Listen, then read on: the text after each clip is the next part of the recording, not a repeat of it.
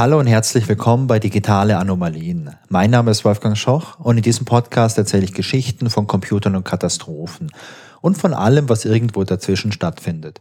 Hier geht es um die wunderbare Welt der Technik und um all die Geschichten von Fehlern und vom Scheitern. In der heutigen Folge Nummer 45 erzähle ich euch eine weihnachtliche Geschichte vom Online-Shopping.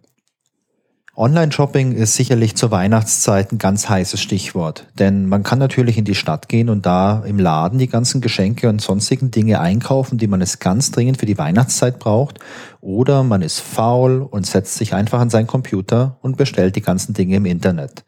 Es gibt in Deutschland verschiedene große Anbieter, bei denen man so alle möglichen Sachen bestellen kann und wenn wir über Anbieter sprechen, dann möchte ich mal ganz kurz unterscheiden zwischen Anbietern, bei denen man direkt was bestellt, also dem klassischen Online-Shop, und zwischen Marktplätzen. Bei Marktplätzen, da denkt man jetzt vielleicht direkt an eBay. Das ist so ein Marktplatz, wo alle möglichen Leute oder auch Firmen ihre Produkte anbieten können. Ähm, ein weiteres Beispiel ist vielleicht noch AliExpress. Das ist ein chinesischer Online-Marktplatz, wo auch alle möglichen Leute ihre Produkte verkaufen können. Es gibt in Deutschland aber noch viele weitere Marktplätze und zwar kaufland.de ist so ein Marktplatz, da kann man auch von allen möglichen Händlern was kaufen und Amazon. Denn Amazon hat neben seiner ganzen eigenen Produktvielfalt und dem ganzen eigenen Angebot auch noch äh, die Funktionalität eines Marktplatzes, wo alle möglichen Händler oder ich glaube sogar Privatpersonen ihre Produkte verkaufen können. Und für viele Anbieter sind solche Marktplätze wie zum Beispiel Amazon eine richtig große Chance. Denn dadurch bekommt man relativ einfach den Zugang zu einer richtig großen Kundengruppe und man kann sich halt auf sein eigenes Produkt konzentrieren und muss sich jetzt nicht um die Technik kümmern oder vielleicht um das Marketing oder vielleicht auch um die Logistik. Denn bei Amazon gibt's ja auch die Möglichkeit, dass man seine eigenen Produkte mit der Logistikkette von Amazon lagern lässt und auch verschicken lässt. Und wenn ihr ab und zu was bei Amazon bestellt, und ich glaube, die Chance ist wahrscheinlich relativ hoch, dass ihr das entweder regelmäßig macht oder ihr das schon irgendwann mal gemacht habt, dann kennt ihr das ja. Ihr schaut euch ein Produkt an und ihr habt dann rechts auf dieser Seite so eine Box, wo dann die ganzen Daten drinstehen, also was kostet das Produkt, bis wann ist das Produkt bei euch, also wie lange ist die Lieferzeit. Und da steht auch noch dran, durch wen wird das Produkt verkauft und durch wen wird es geliefert. Und das hilft euch jetzt mit einem Blick zu erkennen, von wem bekommt ihr eigentlich das Produkt, wann ist es bei euch, was müsst ihr dafür bezahlen. Für so kleine Anbieter ist das natürlich eine super feine Sache, denn die können sich auf ihre Produkte konzentrieren und die müssen sich nicht viel Gedanken über Online-Shop und Technik und Infrastruktur und so weiter machen. Damit man das jetzt nutzen kann, bezahlt man an Amazon eine gewisse Gebühr. Ich habe mir mal die Mühe gemacht und mir die entsprechende Seite auf der Amazon-Website angeschaut und auch mal versucht zu verstehen, wie das funktioniert. Man kann sagen, dass man eine gewisse Grundgebühr bezahlt und dann kommt da noch etwas dazu. Und zwar eine Verkaufsprovision. Das ist ein prozentualer Anteil vom Verkaufspreis. Und darüber hinaus kommen dann noch gewisse Gebühren drauf, wenn man die Produkte durch Amazon verschicken lassen möchte. Da kommen Versandgebühren dazu. Wenn man jetzt auch noch die Logistik und die ganzen Lagerkapazitäten von Amazon nutzen möchte, kommt dafür auch noch eine Gebühr dazu. Also das ist eine richtig große Tabelle mit unterschiedlichsten Gebührenanteilen. Und äh, es gibt natürlich auch einen Online-Rechner, mit dem man das durch durchkalkulieren kann. Aber je nachdem, was man da jetzt an Service nutzen möchte, kostet das eben was. Aber man kann das komplett outsourcen. Und so im größten, in der größten Ausbaustufe sieht das dann halt so aus, dass man seine kompletten Produkte direkt an Amazon liefert. Amazon packt es bei sich irgendwo ins Lager und kümmert sich dann halt um alles, also um die Verpackung, um den Versand etc. Und äh, man selbst als Händler kümmert sich halt nur darum, dass die Produkte irgendwo gekauft werden, an Amazon geliefert werden und dann entsprechend ähm, verkauft werden. Und das ist jetzt was Spannendes, denn wenn ich das nutzen möchte, dieses ganze Amazon-System und auch die Plattform von Amazon, diesen Marktplatz, dann habe ich natürlich ein großes Interesse, dass jetzt äh, meine Produkte auch gekauft werden. Und wenn ich jetzt was ganz Individuelles habe, dann ist das nicht schwierig. Also angenommen, ich habe vielleicht ein kleines Unternehmen und ich stelle Kleidung her. Spezielle Bio-Kleidung für Kinder mit einem coolen Design, die es nur bei mir gibt dann habe ich da nicht wirklich eine Konkurrenz. Dann gibt's dieses Produkt halt einmal und ich bin der Anbieter und man kann es jetzt bei Amazon kaufen oder auch vielleicht noch direkt in meinem Online-Shop. Aber es gibt nur diesen einen Hersteller und zwar mich. Und dann ist das mal eine praktische Sache. Da muss ich mir nicht viel, super viel Stress über Konkurrenz machen. Also es gibt dann vielleicht Konkurrenz in der gleichen Kategorie, aber keine Konkurrenz für dieses eine Produkt. Bei vielen Dingen ist es jetzt aber so, dass es Konkurrenz zu diesem einen Produkt gibt. Denn ähm, jetzt wird beispielsweise ein Videospiel verkauft und dieses Videospiel gibt es jetzt direkt bei Amazon, vielleicht für 30 Euro. Bei mir gibt es das jetzt vielleicht für 25 Euro und bei einem anderen Konkurrenten gibt es das jetzt vielleicht für 26 Euro. Und jetzt möchte man selbst natürlich so die Nummer eins sein. Und wenn wir jetzt nochmal in Gedanken oder falls ihr gerade am Computer seid, auch in Wirklichkeit nochmal auf die Amazon-Webseite zurückgehen und auf eine beliebige Artikelseite gehen, dann sieht man auf der rechten Seite ja diese Box, wo der Preis drin steht und auch die Info, wer das Ganze verschickt und äh, wer es verkauft. Und diese Box, die nennt man Buy Box, also die Kaufbox. Und ich habe gelesen, dass so circa 80 bis 90 Prozent aller Verkäufe auf der Amazon-Website über diese Box laufen. Man kann in dieser Box, falls es mehrere Anbieter gibt, äh, noch im unteren Bereich draufklicken. Da steht dann, oh, noch äh, bei anderen Anbietern erhältlich. Dann kommt man auf eine andere Website. Dann äh, sieht man eine Liste mit den ganzen Anbietern. Da ist dann auch aufgeschlüsselt, was kostet das Produkt bei dem Anbieter, was kostet der Versand etc. Und da kann man dann theoretisch auch einen anderen Anbieter auswählen. Aber 80 bis 90 Prozent aller Verkäufe laufen so ab, dass man sich die Produktseite anschaut und dann entweder auf in den Warenkorb klickt, direkt in dieser Buybox oder auf äh, jetzt sofort kaufen klickt.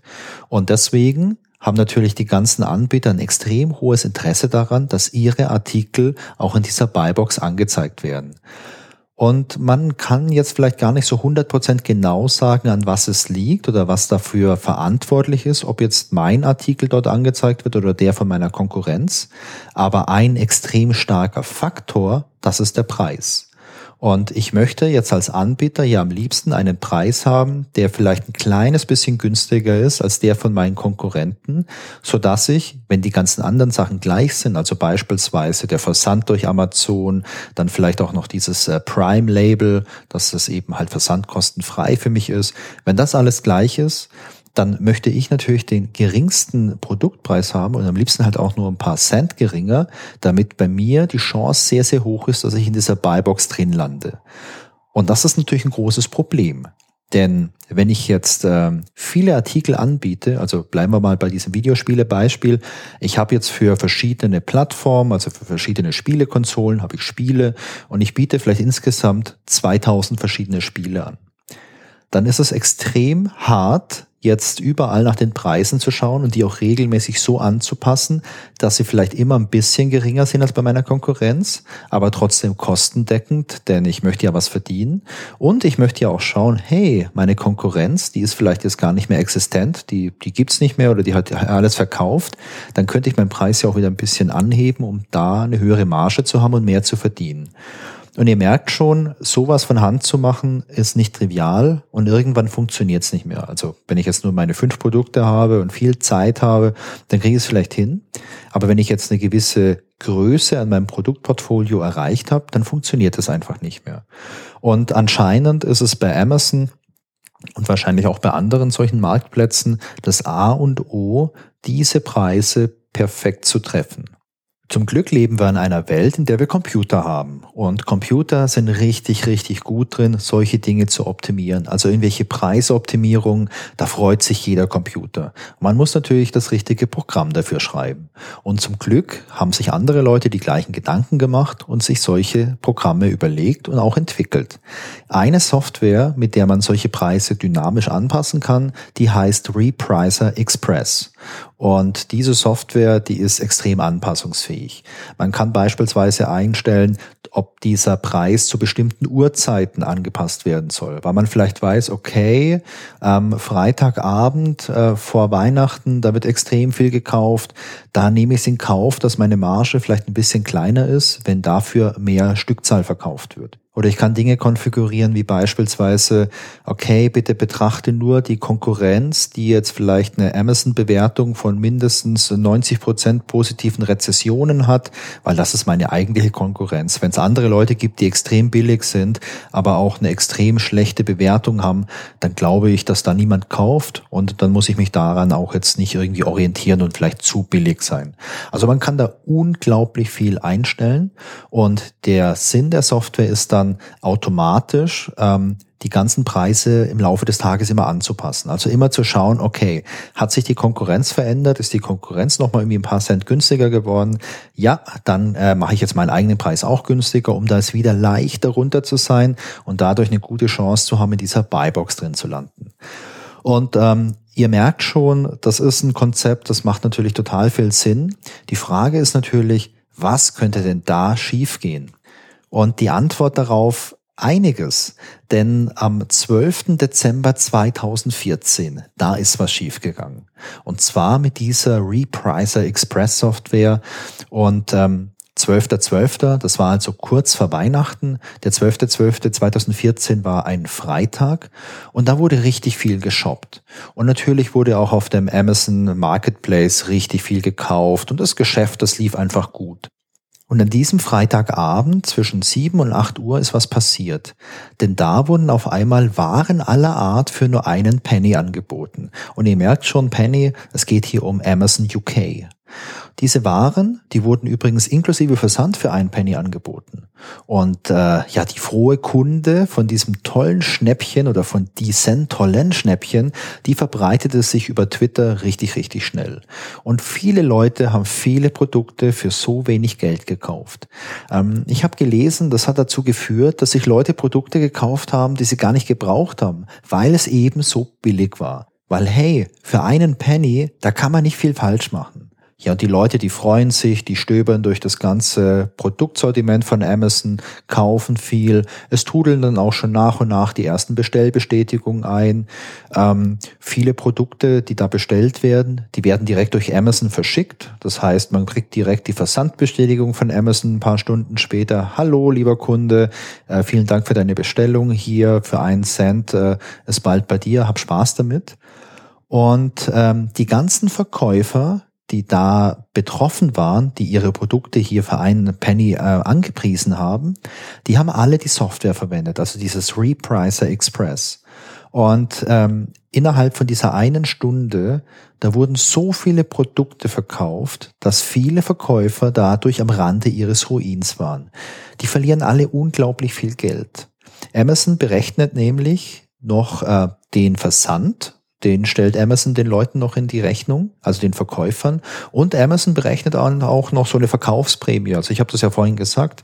Es gibt je nachdem, wie hoch der Preis ist, gibt es noch eine Verkaufsprämie. Es gibt aber auch immer so eine Minimumprämie. Und wenn ich jetzt eine Minimumprämie von vielleicht nur ein paar Euro habe oder von ein paar Cent habe, dann kann das schon sehr, sehr viel Geld sein, wenn jetzt einige tausend Produkte verkauft werden. Ich habe da im Internet ein bisschen gelesen und habe da wirklich erschütternde Nachrichten gesehen. Da haben einige Leute geschrieben, dass innerhalb von wenigen Minuten mehrere tausend Produkte verkauft wurden und man nur einen Gegenwert von wenigen Penny dafür bekommen hat.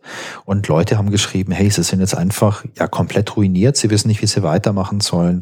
In einem Supportforum hat jemand geschrieben, dass er jetzt erstmal seiner Familie klar machen muss, dass sie nächstes Jahr nicht nach Disneyland können. Das war ein großer Wunsch mit der ganzen Familie. Ja, und die Nachrichten beziehungsweise die ganze Berichterstattung zu dem Fall, die war schon ganz schön traurig, weil es ging einfach um sehr viele menschliche Schicksale, die dadurch halt ja komplett ruiniert waren und für die natürlich Weihnachten jetzt alles andere als das Fest der Freude war. Einige Verkäufer merken das dann direkt, dass hier irgendwas schief läuft, dass hier viel zu viele Bestellungen reinkommen. Die schauen sich das dann an, merken, dass die ganzen Bestellungen halt für jeweils ein Penny verkauft werden und die ziehen dann einfach den Stecker. Die stoppen ihr Angebot, die stornieren ihre Bestellungen etc. Ähm, man setzt sich mit Amazon in Kontakt, man telefoniert mit dem Support, Amazon reagiert dann ebenfalls und beginnt Bestellungen zu stornieren. Aber das funktioniert alles nicht so zu 100 Prozent.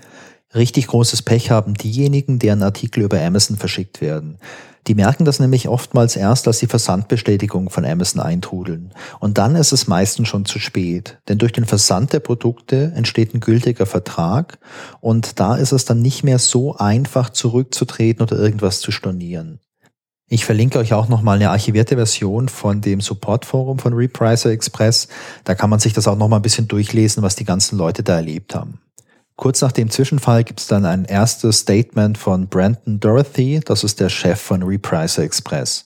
Und ich habe das mal ins Deutsche übersetzt. Wir verstehen, dass Sie wütend und verärgert sind und wir werden uns bemühen, dieses Problem zu beheben und Ihr Vertrauen in unser Produkt und unseren Service wiederherzustellen.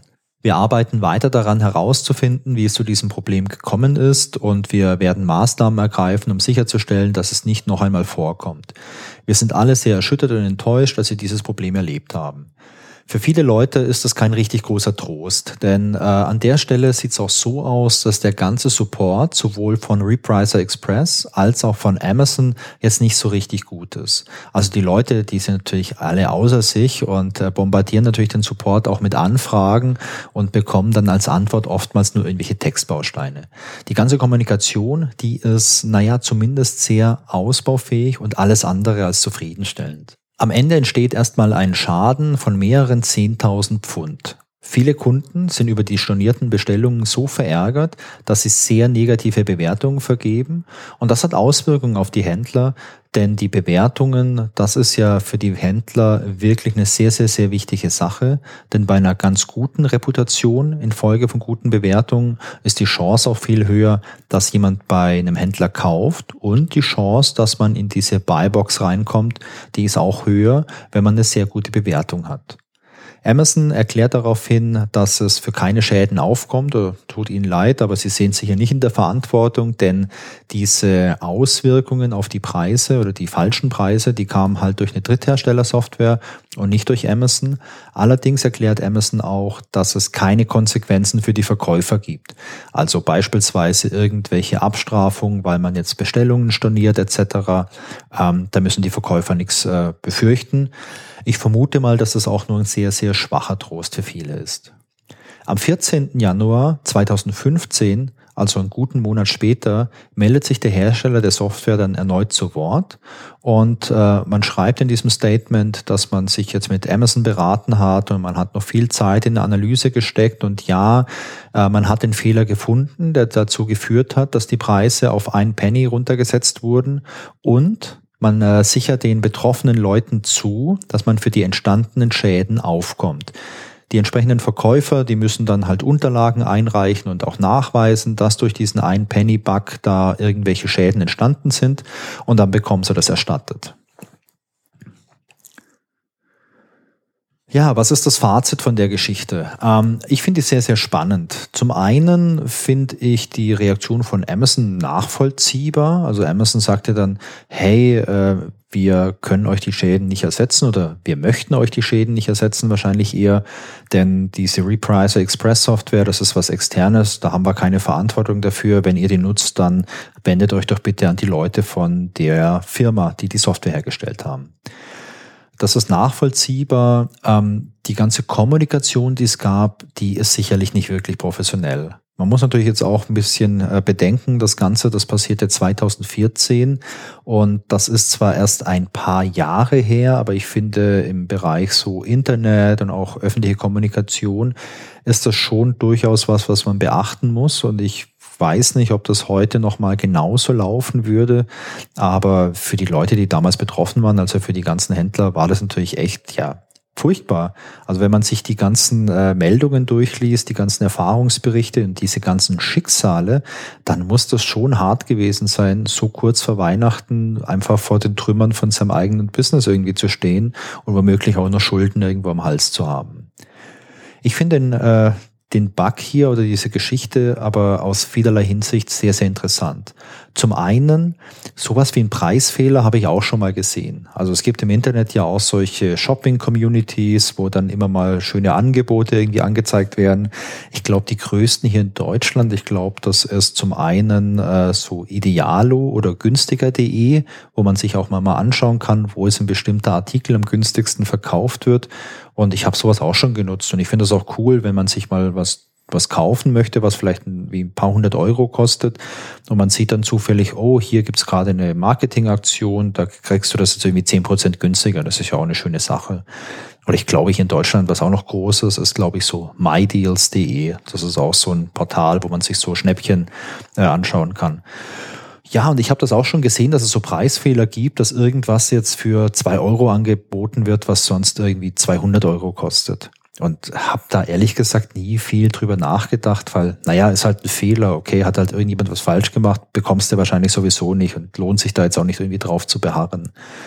Aber im Rahmen von der Geschichte hier ist mir klar geworden, dass es schon viele Leute da draußen gibt, die total drauf beharren, dass man jetzt auch ein Produkt bekommt, wenn das offensichtlich falsch ausgezeichnet wurde. Und was mir auch klar wurde, was mir vorher nicht so bewusst war einfach, war, ähm, was ist das wohl für ein super krasser Preis- und Konkurrenzkampf, wenn man jetzt als kleiner Anbieter in diesem E-Commerce-Bereich unterwegs ist? Das muss ja wirklich ein richtig, richtig hartes Business sein. Also wenn du jetzt was Einzigartiges hast, also Kunst oder irgendwie, ich habe ja vorhin das Beispiel gehabt mit irgendwelchen Kinderklamotten, die man vielleicht selber näht oder vielleicht irgendwas selbst produzieren lässt mit eigenen Designs, dann mag das vielleicht gar nicht so hart sein, weil man ja so eine eigene Marke hat und da ja die anderen Mitbewerber halt einfach ganz andere Produkte haben. Aber gerade wenn man jetzt Händler ist und ähm, wenn man jetzt mit, weiß nicht, mit Computerspielen oder mit irgendwas handelt, die Marge, die ist ja auch nie so richtig, richtig groß. Und da dann wirklich so dran zu sein und wirklich da zu schauen, dass man immer noch mal vielleicht ein paar Cent günstiger ist, nur damit das verkauft wird, das Produkt, oder dass es in dieser Buybox landet, das ist wirklich äh, krass. Und ähm, ich glaube, das muss man auch wirklich wollen. Eine weitere Sache, die mir äh, noch ähm, mal jetzt aufgefallen ist im Rahmen von der Geschichte, ist die Frage, wann wird denn eigentlich ein Vertrag abgeschlossen? Ich habe es ja auch schon kurz gesagt, es gibt natürlich einen Unterschied von Land zu Land und äh, die Geschichte hier, die spielt ja hauptsächlich im Vereinigten Königreich. Es gab darüber hinaus übrigens auch noch ein paar betroffene Händler aus den USA, aber so das Große und Ganze, das war im äh, Vereinigten Königreich. Und das ist natürlich schon nochmal was anderes wie jetzt hier in Deutschland oder jetzt auch in der EU. Da gibt's überall so kleine, aber feine Unterschiede. Ähm, was auch noch relevant ist, das ist die AGB. Und in Deutschland, äh, so habe ich es jetzt mal mit meinen laienhaften Jura-Kenntnissen im Internet entnommen, in Deutschland sieht es so aus, dass man bei offensichtlichen Preisfehlern, dass man dann als äh, Anbieter quasi so einen Vertrag anfechten kann.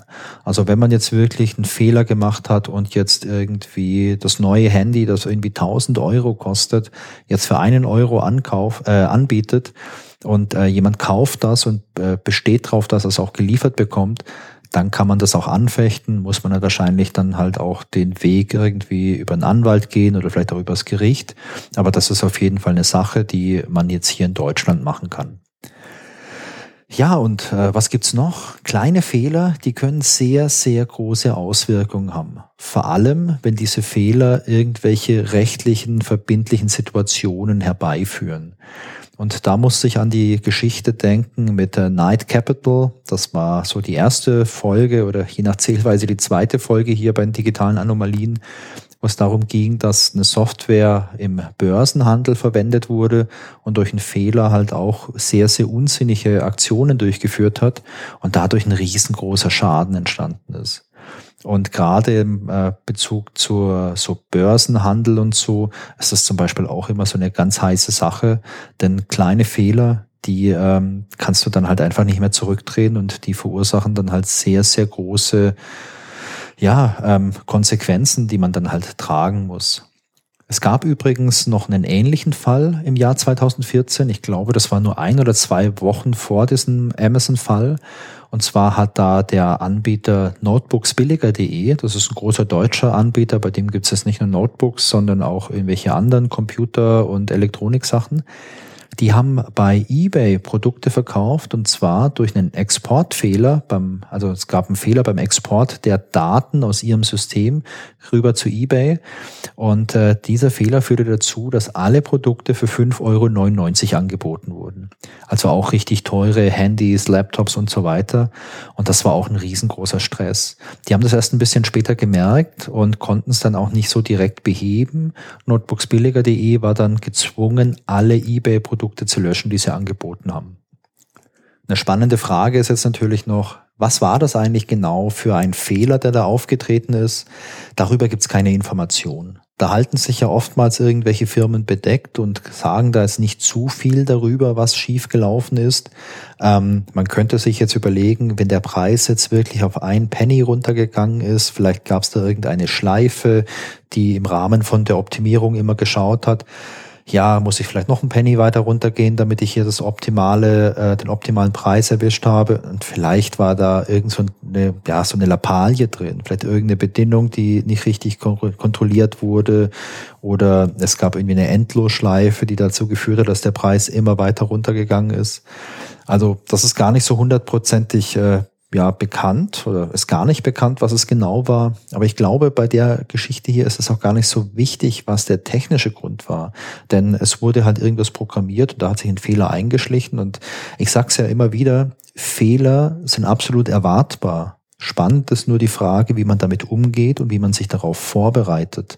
Und im Falle von dieser äh, Amazon-Software hat man da wohl zu wenig äh, Sicherheitsvorkehrungen gehabt. Denn es ist halt bei ganz vielen Produkten passiert, ich glaube bei mehreren hunderttausend Produkten. Und es gab gar kein, ja, kein, kein Netz irgendwie, kein Sicherheitsnetz. Man hat irgendwie keine Plausibilitätsprüfung gehabt. Und zwar spannenderweise es gab keine Plausibilitätsprüfung bei der Repriser-Software, denn da hätte man jetzt zum Beispiel auch sagen können, irgendwann noch, bevor der Preis jetzt an Amazon geschickt wird, mache ich eine Plausibilitätsprüfung. Also ich schaue, ist mein aktueller Preis geringer als 50 Prozent vom ursprünglichen Preis. Und falls das zutrifft, dann mache ich das einfach nicht, sondern mache irgendwie einen Alarm an und schicke meinem, meinem Verkäufer eine SMS auf sein Handy, dass er sich das anschauen kann. Also so eine Plausibilitätsprüfung hat gefehlt und sowas kann man ja auch richtig cool unabhängig von der eigentlichen Software entwickeln. Also man kann diese Repriser-Software entwickeln, die diese ganzen Kalkulationen und Magic und alles Mögliche macht. Und man kann ein weiteres, komplett autarkes Softwaremodul entwickeln, das nur solche Plausibilitätsprüfungen macht und das quasi einfach so sinnbildlich so in diesen Übertragungsweg zwischen dem Repricer und Amazon einfach mal reinklinken und ähm, alles mal überprüfen lassen, bevor es an Amazon schickt. Also sowas könnte man machen, das gab's hier nicht. Und auf Amazon-Seite könnte man ja genau dasselbe machen. Da könnte man ja auch sagen, okay, wenn der Preis wirklich jetzt geringer ist als 50 Prozent vom Durchschnittspreis aller vergleichbaren Produkte, dann passt hier was nicht. Dann nehme ich den erstmal offline oder ich schicke eine Warn-E-Mail irgendwo raus. Also das gab es hier auch nicht. Und das finde ich eigentlich für mich so aus meiner Sicht das äh, spannendste Learning aus dem Fall. Denn das sind zwei Dinge, so Datenvalidierung und auch Plausibilitätsprüfung, die schon wichtig sind. Vor allem, wenn du Systeme hast, deren, äh, deren Wirken äh, irgendwo einen großen Impact hat. Also Impact auf äh, Leben und Gesundheit, was jetzt hier nicht der Fall war, außer je nachdem, wie das mit diesem Disneyland nicht klappt, dann kann es natürlich auch einen großen Impact auf Leben und Gesundheit haben, wenn man das dann der Familie äh, beibringt. Oder wenn es halt ähm, einen Impact hat, vielleicht jetzt auch auf äh, solche großen finanziellen Werte, auf die Existenzgrundlage etc dann ist es sicherlich sinnvoll, über sowas mal nachzudenken. Und im aller, allerbesten Fall wird so ein System auch niemals benötigt, sondern es läuft einfach nur mit und man freut sich, dass es nicht benötigt wird und dann hat man alles richtig gemacht. Übrigens, Heute gibt es solche äh, Sicherheitssysteme. Es gibt bei Amazon gibt sogenannte Safeguards. Safeguards, das sind in diesem Fall Schwellwerte, die man einstellen kann. Da kann man einstellen, wie hoch oder wie tief darf der Preis maximal sein. Und wenn man den unter- oder überschreitet, dann funktioniert es nicht. Dann wird dieser Artikel nicht zu einem geringeren oder höheren Preis angeboten. Also auch höherer Preis ist natürlich super spannend, weil wenn ich jetzt wieder beim Videospiel bin, das normal 30 Euro kostet und ich habe einen Fehler drin und es wird für 3000 Euro angeboten und ich merke das nicht, dann kauft es niemand. Und dann ist es natürlich für mich auch erstmal super, super schlecht. So, das war's aus der Wunderwelt des Online-Shoppings. Ich hoffe, ihr habt eure ganzen Weihnachtsgeschenke und ich hoffe, die Geschichte hat euch Spaß gemacht. Bevor ich zum Schluss komme für heute, habe ich aber noch zwei Kleinigkeiten.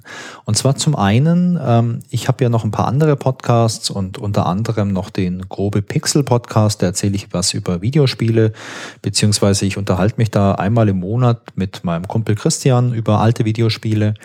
Und wir haben aktuell eine kleine Spendenaktion. Und zwar sammeln wir keine Spenden für uns, denn uns beiden geht's gut.